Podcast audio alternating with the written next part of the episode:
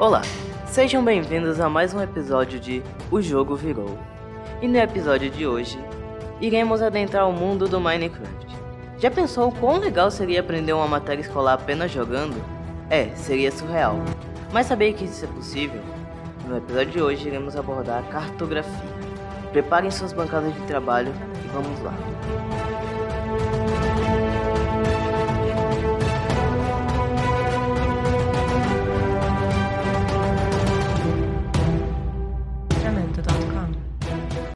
Primeiramente, o que é a cartografia? Bom, a cartografia é a ciência de produzir mapas, representação visual de aspectos naturais, políticos, populacionais e, e outros de uma região, a partir de dados e técnicas matemáticas. Vamos falar também sobre para que serve um mapa. Um mapa serve para se ver ou para se ler, obviamente, né? Interpretando assim as informações dadas pelo mesmo a partir de seus elementos obrigatórios, como o título, a fonte, a escala, norte e a legenda. Temos também alguns tipos de mapas, que é o tipográfico, que ele é maior em riqueza de detalhes, curvas de níveis. Temos o qualitativo, de qualidade, que é a representação dos biomas do Brasil. Temos o quantitativo, que é de quantidade, que, que é a representação da quantidade de chuvas no país. E temos o anamorfose, que é a distorção de um espaço PIB, Bom, basicamente você deve estar se perguntando: e onde que isso se aplica no Minecraft? É simples. Para se localizar no Minecraft, você também usa as coordenadas geográficas. E o que são as coordenadas geográficas? As coordenadas geográficas são pontos imaginários na superfície do globo terrestre, usando latitude e longitude. O próprio GT GPS utiliza dessas coordenadas para funcionar. Voltando um pouco no que Suelen disse, vocês já viram biomas do, do Minecraft? É simplesmente rico em detalhes e também tem muitas características. Ou seja, aquilo ali poderia ser representado com um mapa topográfico, correto, Suelen? Então vamos lá. Isso se aplica no Minecraft de forma direta e também de forma indireta. Por quê? Quando a gente está jogando com algum amigo, a gente de certa forma precisa estar é, de acordo com ele para saber em que localização que ele está. Porque as indicações no Minecraft se localizam com as coordenadas geográficas. Ou seja, eu estou a 259 norte e Suelen está a 300 sul. Então, basicamente, eu tenho que saber o espaço que eu estou e tenho que saber o espaço que ela está. Você já passou alguma dificuldade com coordenada geográfica? Não, milhares. Então, a gente tem que aprender para aplicar dentro do próprio jogo. Eu já passei uma vez.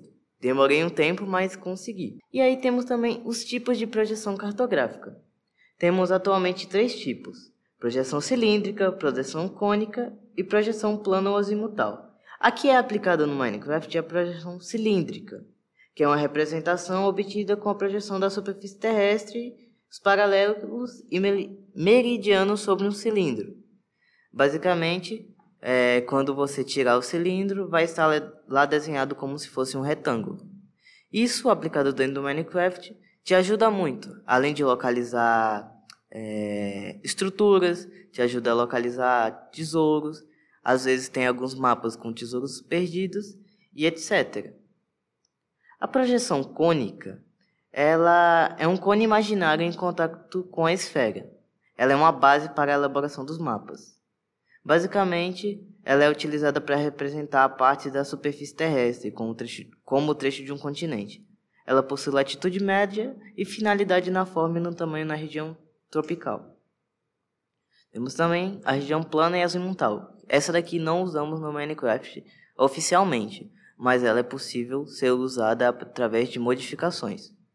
Bom, ela é usada em geral para representar as regiões polares e suas proximidades e para localizar uma, um país na posição central, tornando possível o cálculo de sua distância em relação a qualquer ponto da superfície terrestre. O próprio emblema da ONU é uma projeção azimutal. Ela possui latitude alta, fidelidade na forma, no tamanho e na região do círculo ártico e antártico. Dentro do Minecraft, como eu já disse, ela não é totalmente aplicada só com modificações. É porque no Minecraft, é, os mapas de Minecraft são meio que aleatórios, né? Você vai, cria e faz lá o que você quiser, criando, né? Cai em um mapa lá e não sabe nem assim você mesmo que cria, né? Bem aleatório. Então é bom saber essas coisas. Você quer tirar a prova viva disso? Entre em um mapa plano e faça alguma construção, uma construção aleatória.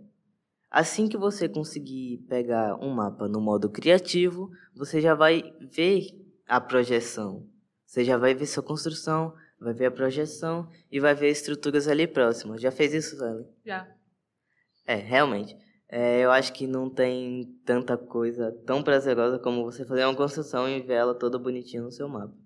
Falando nisso, o próprio Minecraft tem modos de mapa. Por exemplo, mapa plano, um mapa com muito terreno, isso daí poderia ser representado no próprio mapa topográfico se a gente quisesse. Além do qualitativo, que tem a quantidade de monstros durante o jogo. Também poderíamos falar um pouco sobre o modo criativo, né?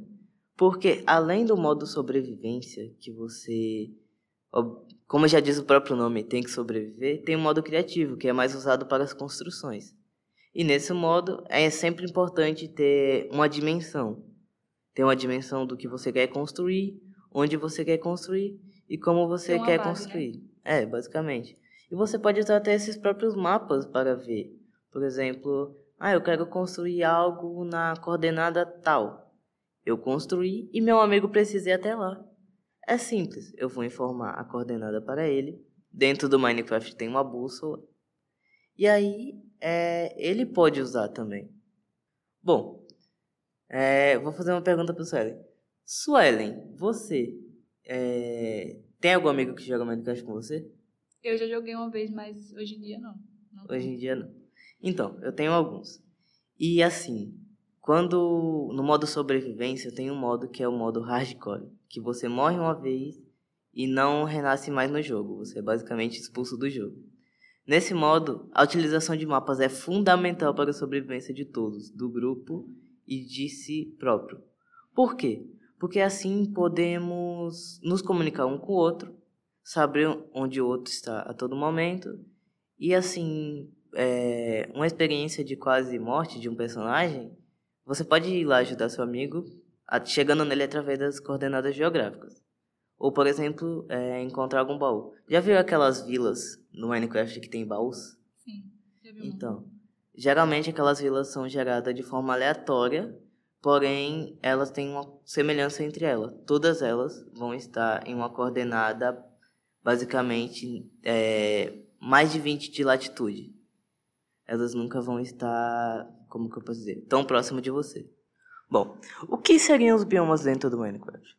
Os biomas dentro do Minecraft, eles seriam uma espécie de, como que eu posso dizer, os terrenos do Brasil mesmo a gente tem diversas separações. Cerrado, é...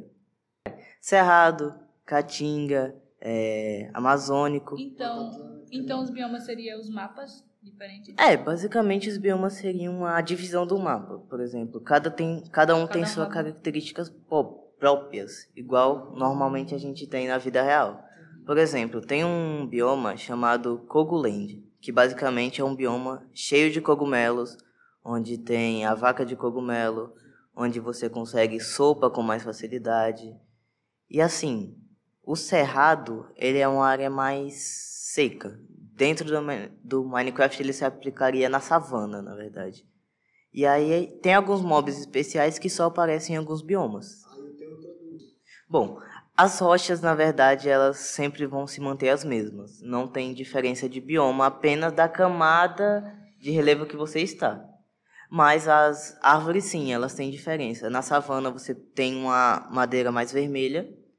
É, no bioma natural do Minecraft, que eu diria que é meio que o amazônico, você tem as, as árvores normais, com cor normal. É, no pântano, pantanal, você tem árvores maiores, que tem até cacau e etc. E assim, tem algumas árvores que são secas. Essas aí não são muito úteis mas elas têm uma cor bem clarinha mesmo. E aí você pode aprimorar sua casa usando essas madeiras, porque pode dar um toque de cor na sua casa na hora de você construir.